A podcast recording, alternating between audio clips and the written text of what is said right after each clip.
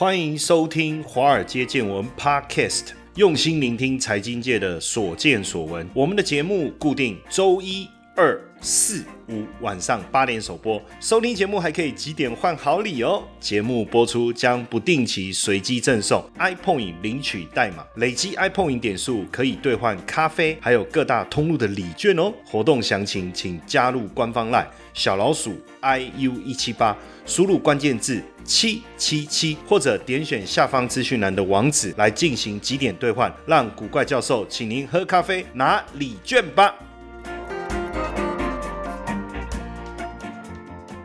半醒半醒也半仙呐，转儒转道是转贤呐，脑中经书总万贯，酒傲文武半边天。哎，我我的发音这样对不对？对不对啊？好，领刀清一流，狼一流，狼清一流，刀一流一流啊！哈。这个呵呵 我是 古怪教授谢承彦，大家好，今天来跟大家朗家报得意哈。呃，其实我的我我虽然从小到大在家里都讲台语，可是我发现当我真的要来念这个布袋戏里面这些词，好像不是很标准。损我假兴啊，宁我假蒙啊，我不知道啊。如果你是大概七零年代、八零年代，就一九七零、一九八零，或者是一九六零吧，大概这几个年代，应该就会比较有印象，因为当时云。云州大儒侠，我不知道大家有没有看过这布袋戏哈？那时候真的哇，我我每天放学，因为以前以前没有没有有线电视啊，在我小时候没有有线电视，就是呃三台。然后三台播什么我们就看什么。那基本上你一定是要，它好像播出的时间是蛮固定的。比如那我就记得那时候中午放学一下课就是要冲回家，为什么？就是要看布袋戏《云州大儒侠》哈。这个素还真，我刚才讲的那个是素还真的台词啊，半醒半醒也半仙呐，专儒专多是专贤。但是因为那个第二句叫脑中经书总满贯这句话，我不知道我念的正不正确，我还上去看搜寻了一下。看怎么念哈，中木文武半半边天的台语到底要怎么讲？好，狼青一流，斗一流，哎，这个好像比较各位记得有一个独眼龙有没有？然后以前还有一个那个哈贝亚冷 key，我不知道这个这个里面这个这个角色哈，就是以前我我们几乎生活就是围绕着这个霹雳布袋戏，哎，你知道吗？然后突然之间也不知道为什么，我我当时不知道为什么，当然我现在知道，呃，就是。突然之间就很热嘛，我们都在看布袋戏嘛，然后呃也不知道为什么，后来呃好像到了国中吧，就突然之间布袋戏就一瞬间又消失，又不见了，又没有了，然后这么慢慢的、慢慢的，其实我们也就忘了这件事情。那刚好最近，当然两个议题很热嘛，一个是霹雳的股票哦，霹雳的股票大涨，很可怕哦，这个是狂飙哈。那刚好去年呃去年的时候呢，这个元宇宙的议题推升了。宏达电的股价，那元宇宙这个议题啊，去年也不过就两三个月前了哈，因为现在一月一月中嘛，然后大家就开始搜寻，哇，还有什么元宇宙的议题？突然之间，霹雳的股价哇狂飙哎哦狂飙！你知道去年十一月中才二十三块，到了一月七号就是近期的最高点了哈，是七十二点九啊，七十二点九。那因为股价实在是飙的太凶了哈，被这个主管机关要求说，呃，因为这其实就是。当你的股价异常的上涨的时候，其实都会被这样要求了。你要你不能等到正常财报公布的时间再来公布你的财报的细节，你必须提早哈先公布你的字节的获利哈。那去年十一月营收是零点三五亿，税后亏损零点零点一一亿，EPS 等于亏了零点二一，等于亏了零点二一哈。那累计去年前十一个月是每股亏损二点五八，这样感觉就涨得很没有道理嘛，对不对？因为通常是获利的公司股价被低估，会吸引买盘的进驻。可是霹雳是亏损的哦，亏损的哦，可是股价却。异常的上涨哦，这到底发生什么事情？应该是最近吧，一月底嘛哈，因为我最近已经看到相关的预告，就是《素还真》这部电影，《素还真》这部电影电影大作了哈。大家如果有兴趣，可以去看一下。甚至我刚才讲到，如果你是一九六零、一九七零、一九八零年代，你有印象，可能也可以去回温一下，回温一下当时的这个红到不行啊，红到不行的这个布袋戏哦，哈贝安能 key 啊，《素还真》啊，《云州大儒侠》啦等等这些哈。呃，基本上哦，我我们就来聊为什么突然之间布袋戏就是霹雳啊，霹雳它会突然之间就是股价大涨。当然很重要的是，它推出了魔吞十二宫，魔吞十二宫的 NFT 哈。什么是 NFT？我之前在呃我们的节目中我有跟大家聊过了哈，所以大致上应该也有一些些概念，叫非同质化的代币哦，半个小时就全数卖出哦。嗯，那现在应该他们我我觉得啦哈，应该就是会投入这个元宇宙跟 NFT 的应用哦，尤其是在娱乐产业，其实元宇宙的发展的潜力是很大。那在去年霹雳举行法说会的时候啊，就有讲到今年的重点就是在速环针哦，速环针就是我刚才刚才那个，我觉我觉得我怎么念上瘾了这样？半形半显啊，是靠算了。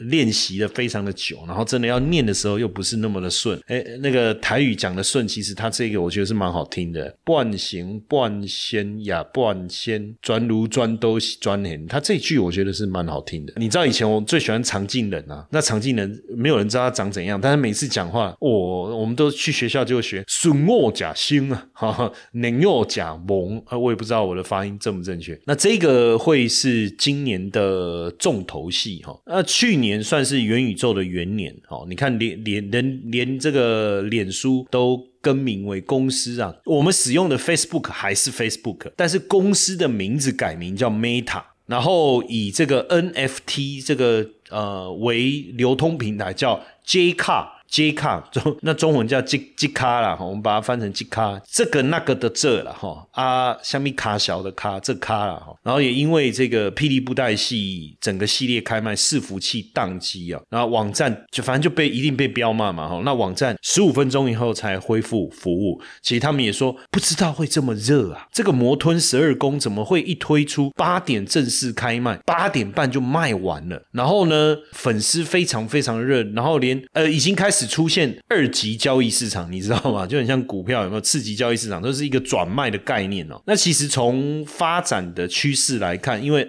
没有错哈，就是 NFT 的数位商品。有开始蛮多的艺人，你看像那个周杰伦呐，他也有发产品，还有那个陈明志嘛，哈，他的歌曲也有也有。那这一次当然霹雳的魔吞十二宫啊，哈，魔吞十二宫，因为卡片发行的数量有限，而且有它的故事性。那因为它利用的卡片的发行是利用区块链的技术哦来发行，让这个数位的价值能够在数位平台上面延伸了。那对霹雳系列而言，其实很多。粉丝都是收藏家，所以很多人想要收集全套的卡片。那当然有炒作者进来，当然所以就把整个价格就炒高了哈。当然未来呃，我们刚才讲的魔吞十二宫，它会不会变成一个所谓？呃，文化国宝的数位 IP 哈，这个也是我们要去关注的重点。一月底，《素还真》的这个电影啊，会在微秀啦、国宾影城同步来上映哦。那应该能够，它会再发行第二波的 NFT。那基本上会有三个不同的等级，因为我刚才讲去年的魔吞十二宫的这个这个卡包的组合，就卡片包的组合，价值翻了十倍啊！所以现在大家也在等新一波。的 NFT 的一个产品哦，现在大家已经这个叫做什么摩拳擦掌，等着要来抢哦。目前要推三个等级，第一个等级就是呃，你去看电影，你去看素环真，你就可以拿到一个 NFT 的赠品。那我我是蛮鼓励大家去去看，然后去拿这个赠品，也实际的去感受一下新时代到底这个新的这个 NFT 的概念是什么哈。那一天我看到一个很有趣的小插曲了哈，就我先跳出来讲一个小插曲，因为我觉得时代进步，有一家火锅店。哦，然后他们这个点餐，现在点餐你说用平板点，这没什么。点完餐以后，既然是一个机器人把你点的东西送到你的位置旁边，这样这个时代一直在变啊，一直在进步啊。我觉得这一次的这个病毒啊，就是逼着让我们一步。大要进了哈，那第二个等级是什么？就是具收藏价值的 NFT，这个你要花钱买，但是呢，现在售价还没有决定。可是呃，我觉得啦，你你就要想办法抢了，因为它的价格应该不贵，可是转手应该会很热。这是第二个等级，第三个等级是打造有质感、高端的 NFT，好，所以一定是限量，限量一定是残酷的，对不对？哦，就有有，或者是说哦，你可能抽奖，或者是。看几次这个速还针，那如果是看几次速还针就有的话，我觉得对我来讲应该是 OK 啦，对不对哈？啊，你说抢购，我觉得这个就比较困难。接下来就是我们今天的彩蛋时间，iPhone 领取代码 L 四五九四。所以你看哦，霹雳跨足到元宇宙，搭上 NFT 以后啊，股价是一路扶摇直上。那最近也在蛮积极的投入这个 NFT 的一个市场哦。那当然，霹雳国际多媒体这一家就是布袋戏嘛，哈，是一九九六年创立。其实我觉得，我不知道大家对布袋戏的感觉是什么，就我们本土的这个文化艺术嘛。但是你如果仔细去看他们现在经营的概念，其实跟这个呃这个迪士尼的漫威，其实跟漫威这些不是概念很像嘛，对不对？哦，一样的意思，等于把英雄的 IP，IP 就是智慧财产权呐，哦，变现的概念嘛。它有素环真，还有叶小钗，有一页书，这些都是布袋戏的英雄 IP 哦，英雄 IP。那当然，现在娱乐产业投入元宇宙跟 NFT 的应用，应该目前来看是主流。那现在现任的这个总经理叫黄亮勋哈，黄亮勋。那黄亮勋是霹雳布袋戏的第五代接班人哈，第五代接班人。当然，他传承了传统艺术哦，也不断的创新来进行这个数位转型哈，数位转型。而且去年我看他也办这个霹雳英雄圣诞惊喜趴了哈，然后有那个素还真的 Q 版人偶啊，也有一些角色，其实有点我想模仿，应该也算是合理啦，因为。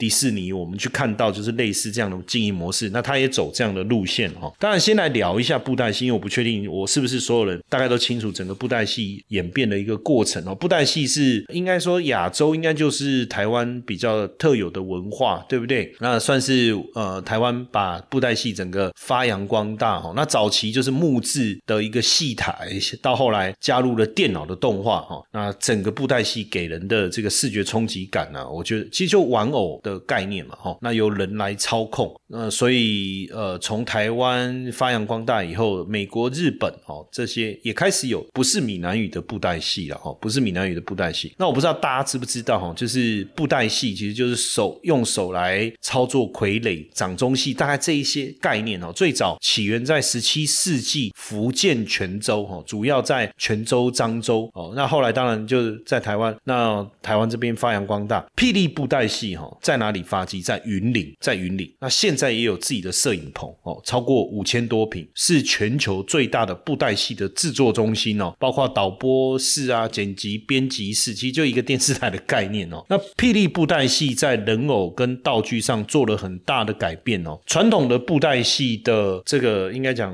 呃人偶了哈，大概只有三十公分，现在已经进化到八十公分，所以其实是变大很很多了哈。那里面有很多控制的工具，如果你仔细去看，现在很多动作。其实蛮细致的，包括眼睛啊会扎啦，然后手啊手指头啦，然后可以做一些这个这个动作，不像早期就是两只手，刚刚就是好像那个那个，就我要讲什么，我觉得好像都不太适合。我的意思就是说，那个手都不太会动了，好像一只这样子哈。但是现在不是啊，动作的细节做的非常非常的细，然后服装又特别的华丽哦，特别的华丽，而且对人物霹雳其实对人物都有一些特别的塑造哦，特别的塑造，然后出场有。配合的音乐，讲话有特别的这个这个风格哈，每一个，而且如果你仔细在看布袋戏的时候，你你会发现说他的这个对白啊，呃，就是说这个戏里面。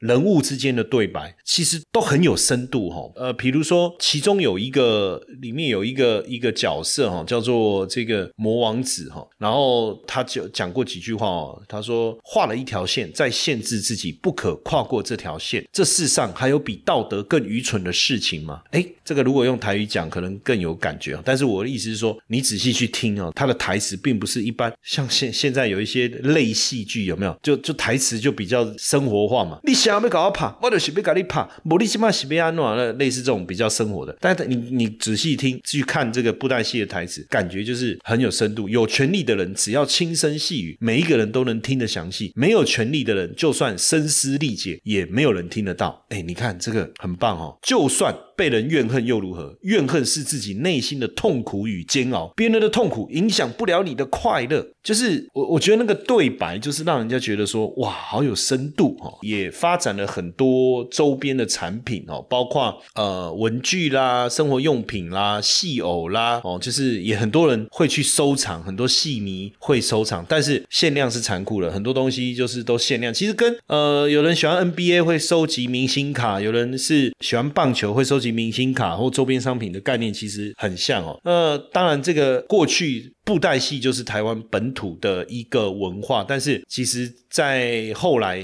几年也开始进军到国际市场，有没有印象？《圣石传说》哦，这是在民国八十九年的时候，霹雳所上映的电影叫《圣石传说》，耗资台币三亿哦，花了三年的时间，而且这个电影当中也有出现胡伟熙跟垦丁这些外景哦。那当时票房两千八百万哦，击败了当时同时上映的《玩具总动员二》，而且后来这个电影呢也进军到国际。市场还有日语版本的哈，还有日语版本的。那二零一五年的时候呢，还有一部布袋戏的电影叫《奇人密码：古罗布之谜》哈，只是说这部电影就是票房就就就没有想象的这么好了。但是也算是台湾的这个布袋戏这个领域呢，慢慢的跨入到这个国际市场一个非常重要的一个过程。那二零一六年的时候，霹雳也跟日本日本的动漫剧作家来合作，推出国语、台语、日语。三个不同版本，哦，不同版本算是我不晓得是电影还是什么哈，就是反正有多方面的一个合作了哈。对，这个叫做什么《东篱剑游记》哈，还是动漫？呃，实际上大家会觉得说布袋戏是老人在看的，以前呢，可是其实你从现在布偶这个戏偶了哈，戏偶越做越细致，而且华丽帅气，加上很多的特效哈，实际上当然也吸引了非常多的年轻人，新一代的这个年轻人，新一代的粉丝啊哈，来参与这些活动。那当然也有人说，其实这布袋戏有时候也蛮奇怪的，就是说你一个新的角色出来，然后没没两下就被打死了，因为有另外一个新的角色出来，好。反正新人永远比比较强，是不是？哦，但是有些人又永远打不死，像素环针就不能死嘛，好，他死了会再复活 之类的哈。那大家如果有有机会啊，到这个云林湖尾哦，云林湖尾有个圆环，大家知不知道？不知道知不知道那个圆环哦？在去年年底的时候呢，呃，六米素环针的应该是钢雕哈启用啊，这是由雕塑艺术家杨柏林所创作，就是在这个圆环交通要道，这个很有趣啊，对不对？哦，以前在圆环交通要到。要么就站一个蒋中正嘛，要么就站一个孙中山了哈。呃，狼戏啊，都在底下滑卡。但是这个这个现在放的是谁？素环真哦，素环真，哇，这个很棒哦。那如果有兴趣下去这个云林，下次我如果有下去云林，我就跑到湖尾，我来拍个照，跟大家分享一下哦。对于呃交易，如果你一直还没有建立好一个系统的方法哦，我鼓励大家哦，是不是来参与我们的操盘领航员的培训哦？透过三个阶段的一个训练，以及波动交易的核心系统的一个交易方法，更有效率。的来帮助大家建立自己的交易系统，不但能够更轻松的去贴近市场的变化，不用花时间去看盘，然后做技术分析，去做这些所谓的总体经济分析、财务分析之外，也能够去克服人性不敢交易的这个心性。那邀请大家一起来参加我们的这个线上讲座，加入我们的官方赖小老鼠 iu 一七八。输入关键字八八八来报名参与，我相信会给大家带来很大的一个惊喜。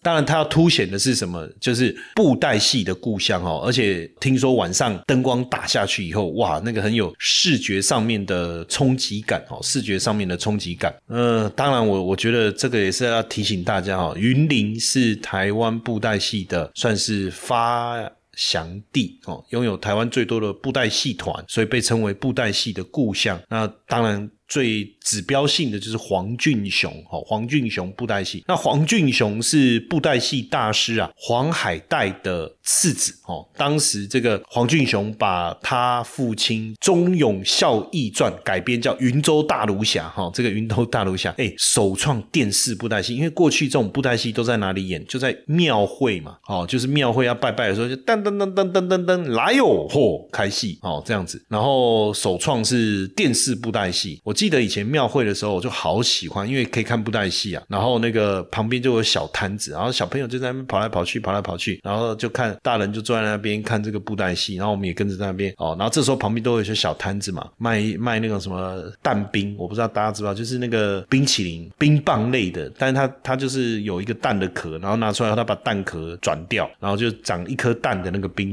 冰棒这样。每次只要有这个，就可以去买那个冰来吃，要不然就那个蹦咪汤啊。哦，还有那个那个呃棉花糖啊，我是不是想到小时候好快乐哈？像现在小朋友好像就没有办法感受那个快乐的氛围。然后呢，呃，他到了电视来播出，总共演出了五百八十三集哦，创下当年台湾电视节目最高收视率百分之九十七。天哪，这个很可怕！但是全台只要一播，全台湾的人都在看哦，大概就这个概念哦。所以那个时候哈，真的是一下课我们就急着跑回家。可他说五十年前，我想有这么有这么久吗？哦，就是可能我记得那时候中午就是跑回家看《云州大龙侠》，没有那么久嘛，五十年前。但是就是呃，下课就急着跑回家看看布袋戏，我印象非常非常深刻。可是为什么他说一九七四年就勒令停播？哎，那又不对啊，奇怪，我也不理解。还是后来重播，我有点这个部分。跟我的记忆有一点点，有一点点冲突哈。但是呃，我手上的资料它是这样子。讲就是说，他是一九七零年哦首部《云州大儒侠》，然后一九七四年被勒令停播。可能后来等我长大以后，他等我念小学的时候，又又重又开始重播，是不是？这个我有点记忆上面的这个 confuse 哦。但是我我印象就是下了课中午就冲回家，就是为了看《云州大儒侠》，还有那个哈贝亚冷 key 啊，然后每次就是要看那个那个总驾林啊。而且我我我我印象最深刻就是每次反正要播完的时候，一定有一个悬念嘛，对不对？然后就啊，好想。要赶快明天，明天赶快中午再赶快回来看这样。那当时当然这个整个布袋戏的一个发展的过程啊，就是从这个黄海带的父亲啊。黄马谈起了，我们从他更早，然后这个真的是祖师爷了哈，他是拜师啊哈，拜在景春园了哈。那当然，这个黄海岱从小也看着这个黄马哦在演啊，当然产生浓厚的兴趣啊。后来呃也学成出师了哈，学成出师。那当然，他为了强化这个戏曲的内容哦，也增加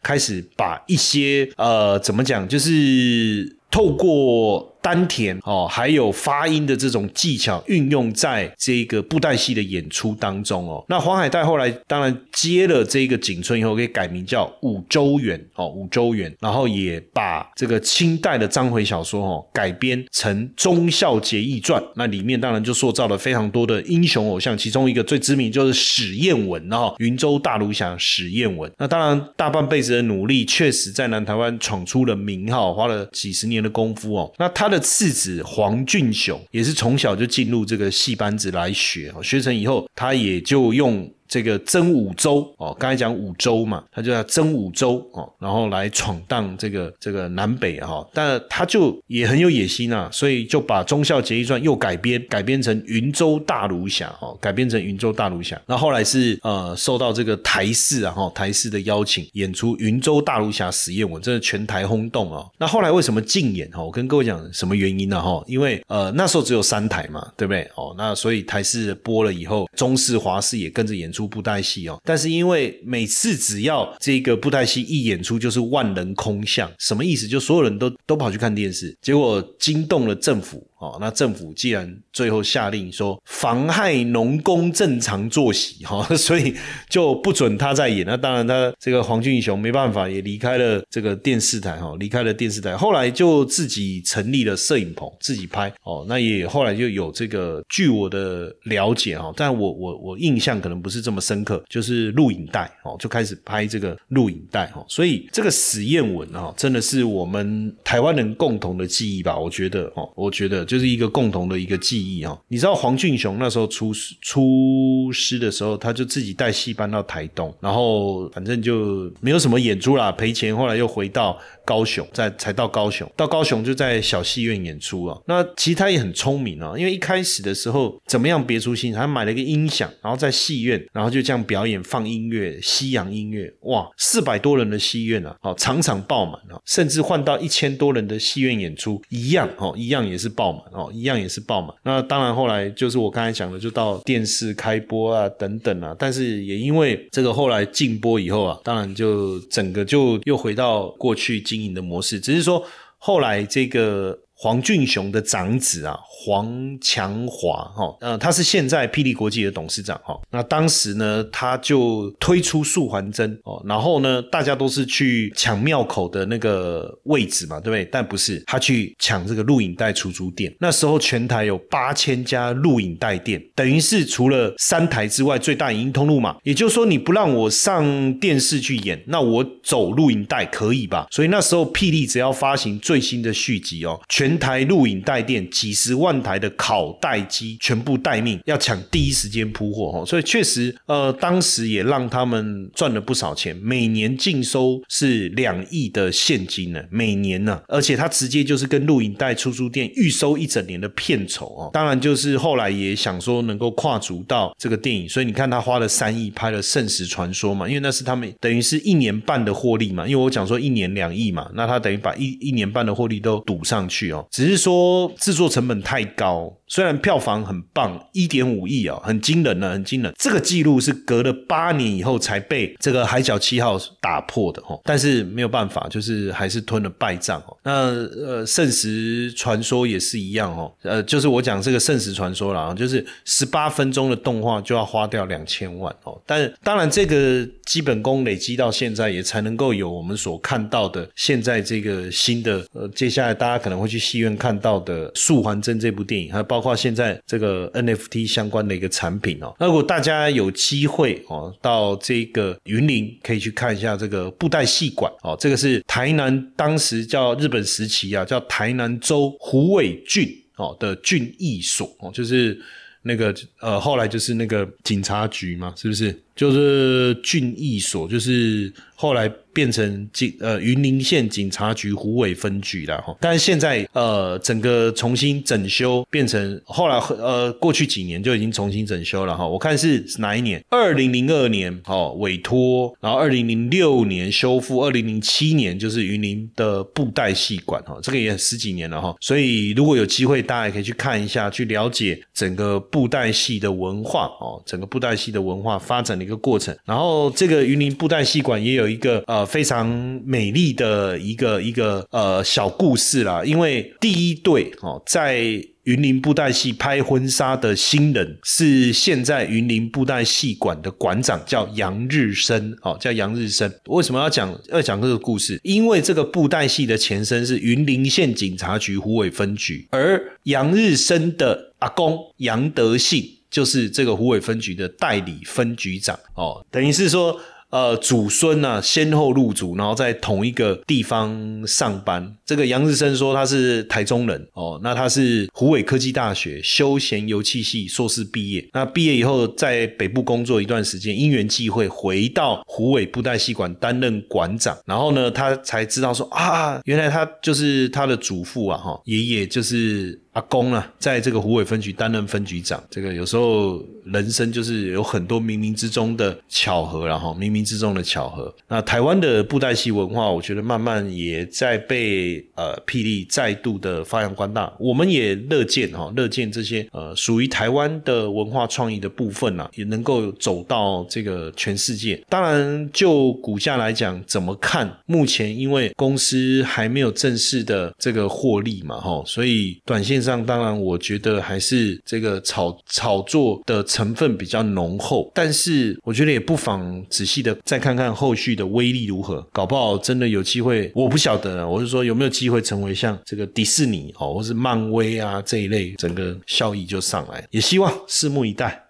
受不了，受不了，实在是令人生气啊！为什么诈骗集团一而再、再而三的要利用我的头像、利用我的名义来成立赖社群，跟我们的粉丝们来骗取金钱呢？这实在是令人受不了。所以我决定跳出来，以我古怪教授本人的名义，真的来成立一个赖的社群。透过这个社群，希望能够跟大家好好的交流，也能够把正确的投资讯息分享给大家。如何加入呢？只要在我们节目下方文字点击这个连接，就可以直接加入我们的。这个 Line 的这个社群，或是到脸书的粉丝页上方有一个 banner，你看到这个有一个人气的在抓头的那一个就是我啦哦，那点击进去也可以直接加入我们的 Line 社群，赶快点击，赶快加入，希望未来每天在线上。跟大家好好聊一聊，不要再被诈骗集团骗了，好不好？不要再加入诈骗集团成立的赖社群了，加入正宗古怪教授谢承彦的赖社群。